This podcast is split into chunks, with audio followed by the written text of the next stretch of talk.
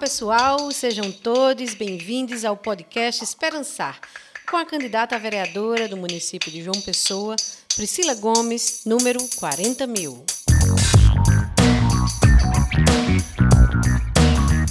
A nossa ideia nesse podcast é apresentar a trajetória, as propostas de Priscila Gomes para sua atuação na Câmara Municipal da nossa capital. O podcast Esperançar está dividido em episódios que abordam diferentes temas e que se complementam. No papo de hoje, a gente conversa sobre uma das principais pautas de Priscila Gomes, a juventude. Vem com a gente! 40 mil! Olá, Priscila, tudo bem com você? Olá, tudo tranquilo. O que é a juventude e por que essa bandeira é tão importante? A juventude ela é vista como uma etapa de transição e também de preparação para o futuro. Mas aí tem alguns teóricos que trazem e abordam que a juventude é além disso.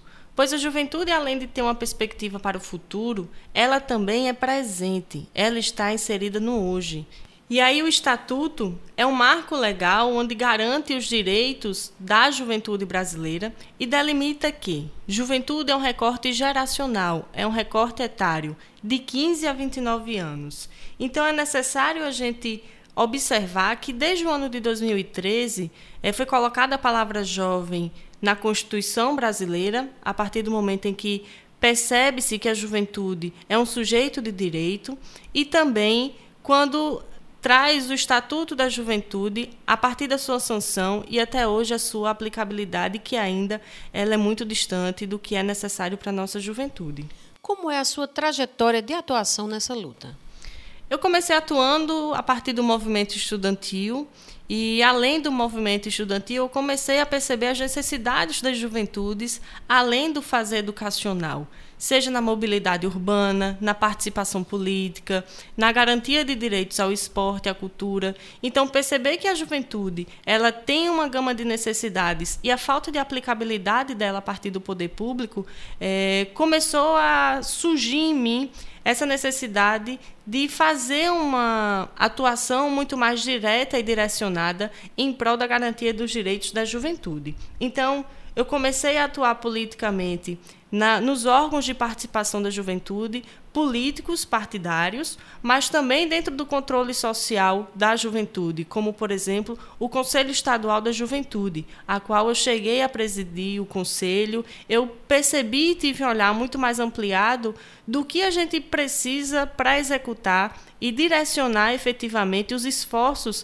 do Poder Executivo para a gestão da política pública de juventude e almejar, a partir daí, a garantia dos direitos bem como autonomia e emancipação juvenil.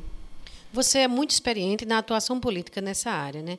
Quais as principais ações que você já desenvolveu para a juventude? Se você puder numerar algumas para a gente aqui. Além de ampliar uma visão do Poder Executivo com base na assistência estudantil, a partir da Fundação Casa do Estudante da Paraíba, em que a gente começou a ampliar a participação de outros estudantes, além dos estudantes do ensino médio que vinham do interior do estado para morar em João Pessoa e estudar aqui, tive a oportunidade de criar o projeto da Secretaria Executiva de Juventude do Governo do Estado da Paraíba. Esse, para mim, foi um dos pontos primordiais, porque a gente consegue a institucionalização da política de juventude e começa a perceber a atuação do governo do Estado em prol da juventude paraibana. Aqui, por exemplo, nós temos 25% da população paraibana composta por jovens, ou seja, de mais de 4 milhões de habitantes paraibanos, nós temos 1 milhão é, que estão entre as faixas etárias de 15 a 29 anos. E, em contrapartida, a gente tem é, um olhar especial a partir dos indicadores onde a juventude ela é a mais vulnerável, onde ela ocupa os maiores índices de assassinato, de acidentes de trânsito, de evasão escolar, de desemprego, de uso de álcool e outras drogas. Enfim, havia uma necessidade e há uma necessidade real de se focar e perceber que a articulação dos poderes executivos, tanto dos municípios como do Estado e também da União, precisam estar mais coesos em prol da juventude e que possa minimizar, é, principalmente, ah, os indicadores que nós temos de assassinato de jovens e que possamos garantir o direito à vida da nossa juventude. Nesse sentido, a gente conseguiu fazer um trabalho direcionado com a Secretaria de Segurança e Defesa Social do Estado a partir dos indicadores de assassinatos do nosso Estado. Havia um recorte geracional de território, de gênero, de cor nesses estudos. Então a gente começou a perceber que as ações elas precisariam ser direcionadas para para os territórios que tinham maiores indicadores de assassinato de jovens. Então, a gente percebe que do ano de 2011 até 2017, o estado da Paraíba reduziu em quase 70% os indicadores de assassinato de jovens entre 15 e 29 anos.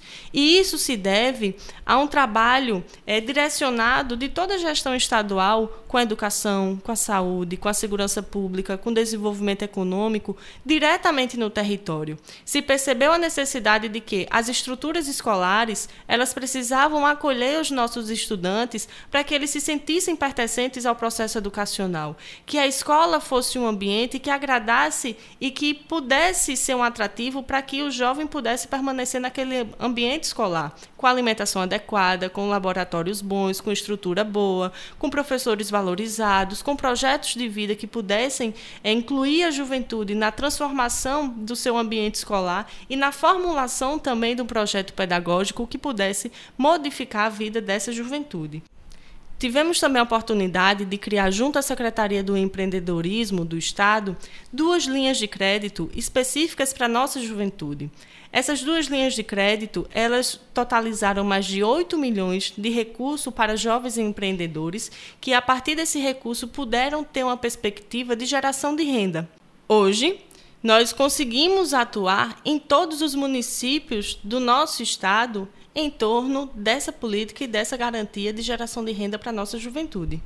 E quais as propostas que você traz agora para a juventude na sua atuação como vereadora? Primeiramente, a gente precisa enxergar quais são as necessidades das juventudes aqui na cidade de João Pessoa.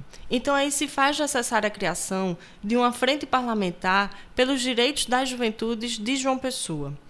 Com a atuação da frente parlamentar, a gente vai perceber quais são as ausências da Prefeitura Municipal de João Pessoa frente a essas necessidades juvenis.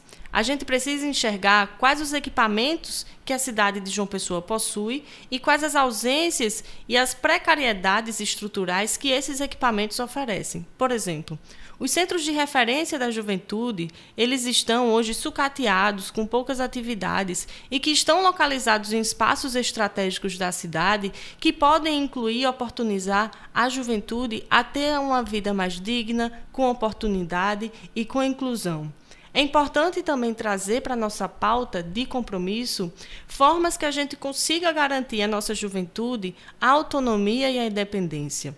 A gente sabe que o emprego para a juventude é uma dificuldade e é importante que a prefeitura possa absorver para si esse compromisso, mas que também o empresariado de João Pessoa possa oportunizar vagas e espaços para essa juventude. Que a gente possa capacitar a nossa juventude e fazer com que os espaços de atuação e de emprego sejam garantidos para elas. É importante trazer que as diversidades das nossas juventudes, como mulheres, LGBTQIA, de território, de mobilidade, é, enfim, de vários interesses culturais e esportivos, educacionais e de vivência, precisam estar ressaltados dentro dessa construção temática de um futuro mandato.